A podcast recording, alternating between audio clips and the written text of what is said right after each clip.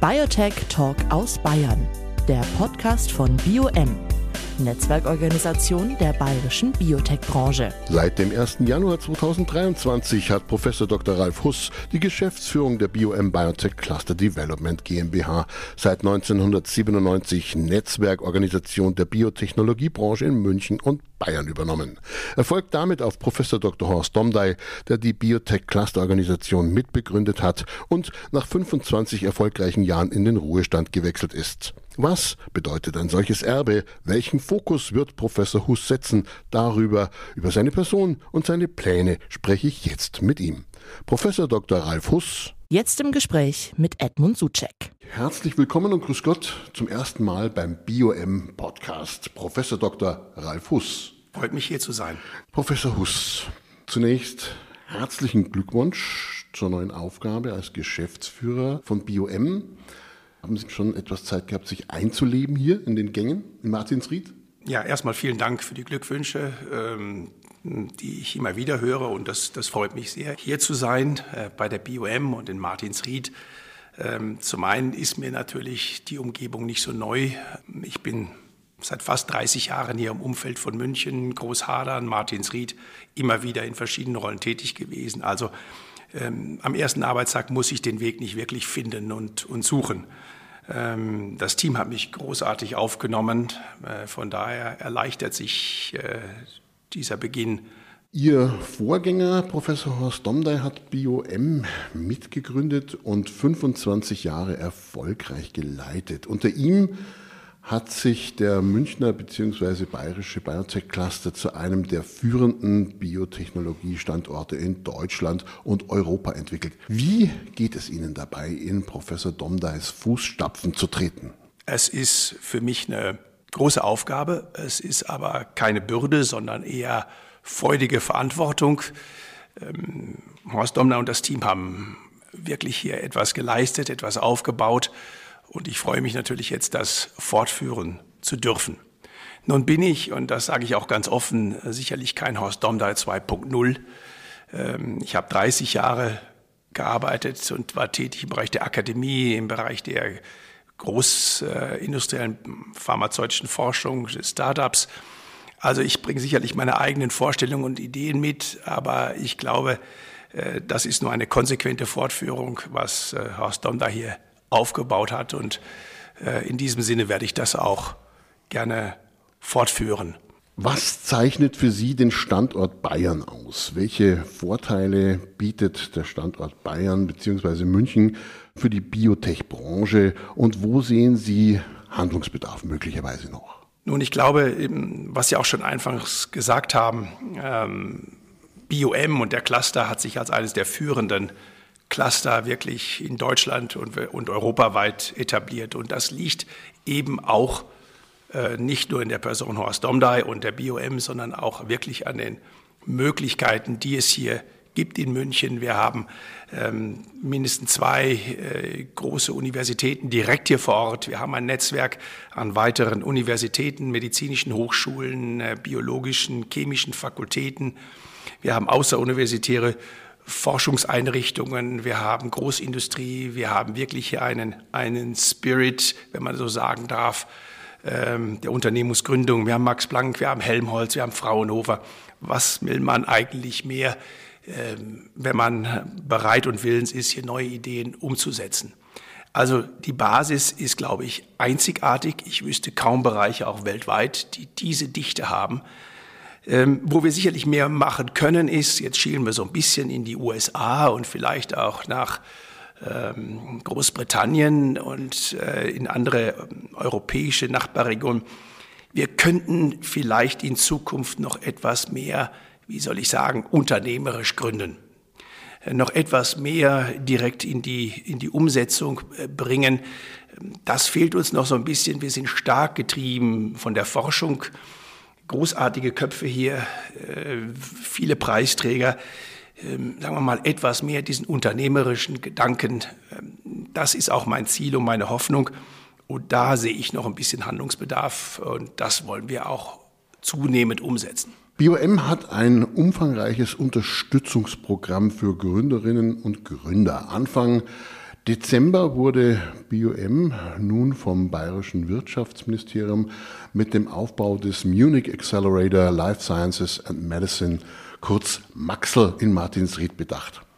Gefördert wird das Projekt mit 8,5 Millionen Euro und soll eine Brutstätte für herausragende Life Science and Health Tech Startups in Bayern sein. Welches Potenzial sehen Sie in Maxel und in der bayerischen Gründungsszene selbst? Ich bin überzeugt, dass ähm, die Gründung und die Förderung von Maxel eigentlich die konsequente Weiterführung äh, der Gründerszene ist.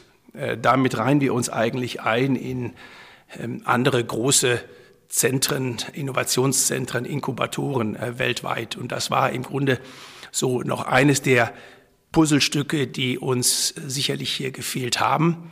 Äh, wir sind damit Teil eines auch wissenschaftlichen Netzwerkes, um so, wie man so schön sagt, auf Neuhoch die letzten Proof-of-Concept-Studien zu machen, bevor es dann wirklich in die Umsetzung geht, vielleicht auch manchmal erst in die äh, finanzierte Gründung äh, es umzusetzen. Also von daher finde ich das äh, absolut konsequent und richtig und äh, hat meine volle Unterstützung.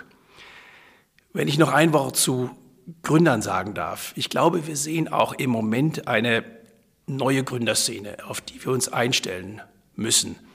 Es sind zunehmend, ja, wie nennt man sie, die Millenniums, äh, die jungen Digital Natives, die gründen, die auch eine andere, einen anderen Spirit mitbringen. Und ähm, das Thema junge Gründer und die Unterstützung junger Gründer ist etwas, was mir sehr am Herzen liegt.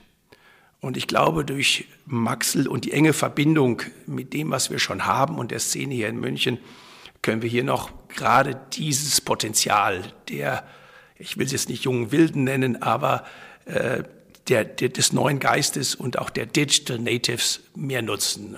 Und da passt auch Maxel sehr gut rein. Das Digitale kommen wir auch gleich noch zu sprechen. Sie sind ja da jemand, der gerne äh, eine Speerspitze bilden möchte. Sie selbst sind Pathologe, haben nach ihrer Tätigkeit bei Roche in Penzberg und Biotech-Unternehmen Abset mittlerweile Minaris mitbegründet und war nach einer Station bei Definiens zuletzt Direktor des Instituts für digitale Medizin und stellvertretender ärztlicher Direktor am Universitätsklinikum Augsburg. Was nehmen Sie aus all diesen Stationen mit in die neue Position hier bei BioM und inwieweit werden diese Stationen Ihre Arbeit bei BioM prägen? Also ich bin ehrlich gesagt ähm, wirklich stolz darauf, so viel wie soll ich sagen, Prägung mitnehmen zu dürfen. Ähm, gerade diese Mischung aus ähm, Akademie, äh, Klinikbetrieb, aber auch, äh, wie Sie es äh, freundlicherweise aufgelistet haben, die Unternehmen, bei denen ich tätig sein durfte und zum Schluss auch wiederum der Weg zurück in die Klinik mit diesem Schwerpunkt Digitalisierung.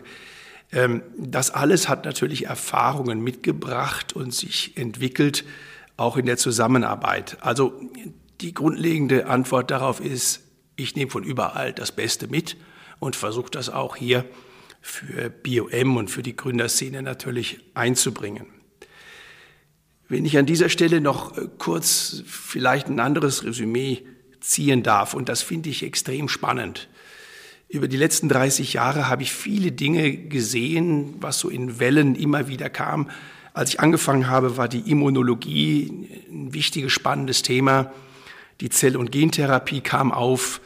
In meinen ersten Jahren bei Roche hatten, ähm, das hatte das Unternehmen eine große In-Silico-Abteilung. Also auch schon der Gedanke, wie kann, können Daten, wie können Computer die Entwicklung von Medikamenten unterstützen. Damals war wahrscheinlich die Zeit noch nicht reif. Und das ist jetzt gerade, sind wir an einem Punkt, wir sehen die Immuntherapie in der Klinik wirklich riesige Erfolge bringen. Äh, wir verstehen zunehmend die Komplexität von Krankheiten durch Unterstützung von Computern, bildgebenden Verfahren. Das erlaubt jetzt die Kombination mit Zell- und Gentherapien. Wir haben neue Regularien. Ähm, und auch in Silico ist heute kein eigenes Wort mehr, sondern eigentlich die Verwendung von Computern und computergestützten Systemen bis hin zur künstlichen Intelligenz ist heute essentieller Teil jeder Entwicklung. Und ähm, das war auch so auf meinem Lebensweg und ich finde das hochspannend und jetzt die Früchte da zu sehen und da bin ich wirklich froh und stolz darauf, dass jetzt vielleicht noch in den letzten Jahren meiner beruflichen Tätigkeit auch hier bei BioM begleiten zu dürfen. Ihr Steckenpferd ist neben der Immunologie sowie der Krebs- und Stammzellforschung vor allem die Digitalisierung. Haben Sie ja gerade breit ausgeführt, dass äh, da Ihr Herz dran hängt in der Medizin. Welche Bedeutung kommt Ihrer Ansicht nach dem Themenbereich Digitalisierung in der Medizin grundsätzlich zu? Ein größerer auf jeden Fall, habe ich herausgehört. Auf jeden Fall. Also ich könnte jetzt äh, platt sagen, äh, absolut, das ist äh, ein entscheidender Anteil. Auf der anderen Seite wissen wir natürlich auch, das äh, ist im Moment ein Hype. Ähm, oder es wird stark gehypt. Ähm, jeder spricht vom Thema Digitalisierung. Es ähm, war so die, wie die Internetwelle vor 25 Jahren. Äh, dort haben wir gesagt, das wird unsere Probleme lösen. Dass es uns teilweise andere Probleme gebracht hat, haben wir erst später verstanden. Nein, um zurückzukommen, ich glaube, die digitale Verfügbarkeit von Daten, von Informationen, ähm, die Nutzung auch dieser Daten in höherer Geschwindigkeit, in Verständnis der höheren Komplexität ist genau das, was uns gefehlt hat in den letzten Jahren und wo wir zunehmend auch erfolgreich sein können. Sind wir damit führend in Bayern und Europa? Ja, sicherlich teilweise. Ähm, die Amerikaner sind zweifellos auch hier uns etwas voraus, aber wir haben in einigen Bereichen doch eine, einen starken Schwerpunkt, gerade wenn es im Bereich der Diagnostik angeht. Also was man unter dem Stichwort vielleicht der digitalen oder spezialisierten Diagnostik äh, ansieht. Lassen Sie uns nur kurz zurückblicken auf, auf Corona. Äh, wie schnell waren wir auch hier in der Lage, ähm, sowohl nicht nur die Diagnostik zu machen, Sie alle kennen den Schnelltest, den wir gelernt haben, und PCR, sondern auch durch Unterstützungen verschiedener Organisationen hier in Deutschland haben wir wirklich es geschafft, Daten zusammenzuführen, zu koordinieren, zu verstehen, wo sind denn jetzt wirklich Hotspots?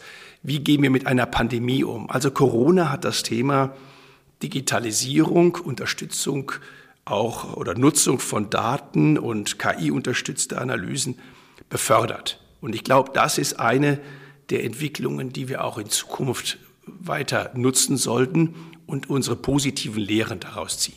Also die Digitalisierung auch als weiterer Bereich für Neugründungen sehen Sie da, oder? Absolut. Das Thema äh, unter dem Stichwort äh, Digital Health aber auch Datenanalyse ähm, ist etwas, was wir im Bereich der Gründungen und der Verwendung von Technologien ähm, absolut unterstützen werden in der Zukunft. Vielleicht auch nur ganz kurz, was ein Anliegen ist und vielleicht kommen wir noch im Gespräch dann weiter drauf. Ähm, ich glaube, dass eine enge Verbindung zu den technologischen Disziplinen, weitesten Stichwort Quantencomputer, äh, auch hier für die biomedizinische Forschung wirklich von Vorteil ist indem wir mehr Daten schneller und strukturierter wirklich verwenden können und damit gründen können und neue Arbeitsplätze schaffen. Sie haben es gerade angedeutet, wenn man von Digitalisierung in der Medizin spricht, kommt man um Gesundheitsdaten nicht herum. Die Verfügbarkeit und damit auch Nutzung solcher Daten für Forschung und bessere medizinische Versorgung ist gerade in Deutschland allerdings ein sehr schwieriges Thema. Wie kann es uns gelingen, Datenschutz und Datenschatz miteinander zu vereinen? Ich kann Ihnen nur, nur recht geben, dass das Thema ja, Datenverwendung, dass wir uns hier in Deutschland, sagen wir mal, ein bisschen schwer tun damit. Ähm, auf der anderen Seite haben wir, glaube ich, alle verstanden, dass Daten wirklich, wie Sie schon gesagt haben, ein wirklicher Schatz sind. Und auch für jemanden wie mich, der, Sie sagen Pathologe, aber ich bin ja auch nur ein Arzt und auch klinisch tätig, ist natürlich das Wissen um die Daten des individuellen Patienten und wie passt es in eine Kohorte, in eine Gruppe von Krankheiten, in ein Ansprechen auf neuen Therapien. Es war schon, ist und war schon immer essentielles oder essentieller Gegenstand für jede ärztliche Entscheidung. Und wir haben heute, das hatten wir am Anfang schon besprochen, noch mehr Möglichkeiten mit der Immuntherapie, mit der Zelltherapie, mit molekularen Analysen, ich sage nur Krebsgenom, ähm, weitere Analysen auch von, von Eiweißbestandteilen im Blut und den Tumoren, das alles zusammenzuführen. Und ich glaube, wir verstehen, dass diese Verwendung von diesen Daten wirklich den Schatz oder der Schatz sind für den individuellen Patienten, aber auch für die Gemeinschaft aller, die sich wie gesagt, um Gesundheit und Gesunderhaltung bemühen. Kann der 2022 beschlossene europäische Raum für Gesundheitsdaten hier ein möglicher Schub sein? Ich glaube nicht nur, er ist ein möglicher Schub, sondern er ist der Schub. Äh, wir sehen gerade aus dem europäischen Umfeld und mit vielen Partnerorganisationen und äh, Konsortien, die wir im europäischen Raum haben, dass genau das ist, ähm, wo wir uns gemeinsam oder wo wir den Schulterschluss suchen sollten und wo wir lernen müssen. Ähm, schauen wir nur äh, Benelux, die Niederlande, äh, schauen wir nach Skandinavien, ähm, auch selbst die aus meiner Sicht leider aus der EU ausgetretenen Briten äh, sind da auch sehr stark. Also die Antwort ist vollumfänglich ja und unbedingt. Neben den bereits genannten Bereichen, was werden die bahnbrechenden Themen in der Biotechnologie in naher Zukunft sein? Ist manchmal natürlich immer schwer vorherzusagen. Also Prognosen über die Zukunft, das kennen wir alle, ist äh, nicht so ganz einfach. Was ich aber auch vorher schon gesagt habe, wir haben jetzt Möglichkeiten, Therapieformen wirklich in der Klinik anzuwenden, die wir, sagen wir mal, vor 20 Jahren nur angedacht haben. Wir hatten es schon erwähnt, die Immuntherapie, die Zell- und Gentherapie. Corona hat gezeigt, wie schnell wir Vakzine umsetzen können, also Impfstoffe. Wir haben angefangen in der Krebstherapie, aber gerade deutsche Unternehmen, BioNTech, CureVac und andere zeigen uns, äh, wie man aufgrund neuer Technologien das schnell umsetzen können. Soweit sagen wir mal die Plattformtechnologien, die absolut ähm, bahnbrechende Themen für die Zukunft sind. Ich glaube, was ein andere Themen sind, äh, ist die Betrachtung des demografischen Wandels. Äh, wir sehen eine zunehmende alternde Gesellschaft. Ähm, wir sehen zunehmend Erkrankungen, ähm, die altersassoziiert sind. Ich rede jetzt nicht nur von Herz-Kreislauf oder von Diabetes oder von zunehmenden Krebserkrankungen. Es ist gerade das Thema auch äh, psychologische, psychomentale Probleme. Nach Ausga oder Aussagen der WHO werden wir 2030 das Leitsymptom, was wir alle haben, nicht wir alle hoffentlich, aber äh, was für viele ein Leitsymptom ist, die, die Depression sein. Mhm. Auch das ist etwas, was wir therapeutisch und auch diagnostisch angehen müssen. Und ich glaube, dieses Thema regenerative Medizin, und auch das wiederum sehen wir in den USA, wird dort schon viel aktiver angegangen, wird ein zunehmendes Zukunftsthema auch für uns sein. Wo könnte da ein Ansatz sein? Die regenerative Medizin, meinen Sie? Ja, oder auch bei der Depression. Also es gibt erstmals das Thema, äh, wie diagnostiziere ich das? Und im Hinblick auf das Thema Datenerkennung und Datenverwaltung. Wie kann ich Patienten, die eine depressive Grundstimmung haben, auch mehr einbinden. Das Thema Adherenz an die Versorgung, an die Versorgungsumfeld, sowohl für die Ärzte, aber auch für die Kliniken sowohl therapeutisch, also mit neuartigen Medikamenten, aber auch im Rahmen des Monitorings. Und jetzt sind wir wieder beim Thema Digital Health. Äh, können wir hier wirklich früh intervenieren, äh, was gerade die Erfassung und die moderate Behandlung von Depressionen, und wir reden in diesem Fall sogar nicht nur über alte Patienten oder alternde Gesellschaft, sondern wir sehen auch eine junge Gesellschaft, die die Krise von Corona miterlebt haben und auch hier zunehmende Probleme zumindest hatten. Burnout-Thematik? Burnout-Symptomatik, absolut. Ähm, und auch Belastungen. Ich meine, wer von uns, jetzt hätte ich fast gesagt Jüngeren, aber von den Jüngeren unter uns, haben jemals schon einen Krieg in Europa erlebt. Gott sei Dank. Aber der ist jetzt hautnah. Und das sind bedrohliche Situationen, die wir alle irgendwo wahrnehmen. Wir haben nicht gelernt, damit umzugehen, natürlich logischerweise, weil wir haben es, die meisten von uns zumindest nicht am eigenen Leib miterlebt. Die Geschichte unserer Eltern ja, aber wir nicht. Ja, Gott sei Dank. Und wir wollen natürlich auf der anderen Seite auch die Depressionen medikamentös, äh, sagen wir mal, runterbügelnd. Äh, ich bin kein Psychiater, also maße mir da auch kein Urteil an. Aber äh, gerade das Thema äh, digitales Erkennen, digitales Verwalten, Einbindung in ein Netzwerk, die Leute und die Patienten nicht alleine lassen mit ihren, das ist sicherlich etwas, was wir äh, zunehmend auch betrachten müssen. Wo sehen Sie in der Medizin die größte Herausforderung in der nächsten Dekade? Ich glaube, vor dem, was wir gerade diskutiert haben, die technologischen Möglichkeiten, die wir haben, die Herausforderungen neuer Krankheitsentitäten oder Veränderungen verschiedener Bereiche, äh, ist die Herausforderung, wie können wir das kostentechnisch managen? Wie können wir eine Versorgung für jeden Einzelnen sicherstellen. Wir haben gerade gelernt, es gibt äh, das Thema Krankenhausreform vom äh, Bundesgesundheitsminister, was sicherlich sehr kontrovers diskutiert werden wird und werden muss. Ähm, aber ich glaube, es ist die größte Herausforderung, wie können wir Innovation wirklich zum Wohle des Patienten äh, weiterbringen unter der Betrachtung einer Kostenoptimierung und dem jeweiligen Patienten das beste Medikament frühzeitig zur frühen rechten Zeit zur Verfügung zu stellen. Und das ist auch sicherlich eine Aufgabe und ein Thema für uns hier im Bereich von BioM und von der biopharmazeutischen Innovation. Welche Visionen haben Sie für BioM und das Münchner bzw. bayerische Biotech-Ökosystem? Ich glaube, dass München und das bayerische Ökosystem optimal aufgestellt sind, sich diesen Problemen zu stellen und ähm, sie zu meistern.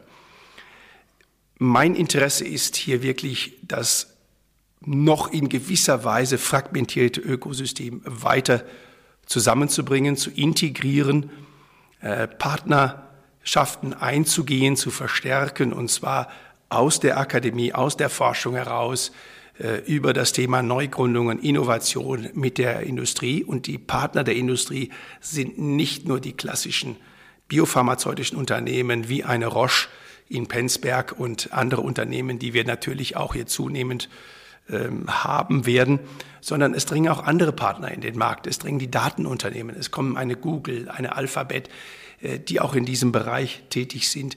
Und ich glaube, dieses Ökosystem muss man erweitern, muss man neu gestalten, äh, integrieren. Und ähm, das sind für mich die Visionen, die ich habe, dass wir wirklich zum Wohle auch der Region und auch der Innovation hier integrative Lösungen schaffen.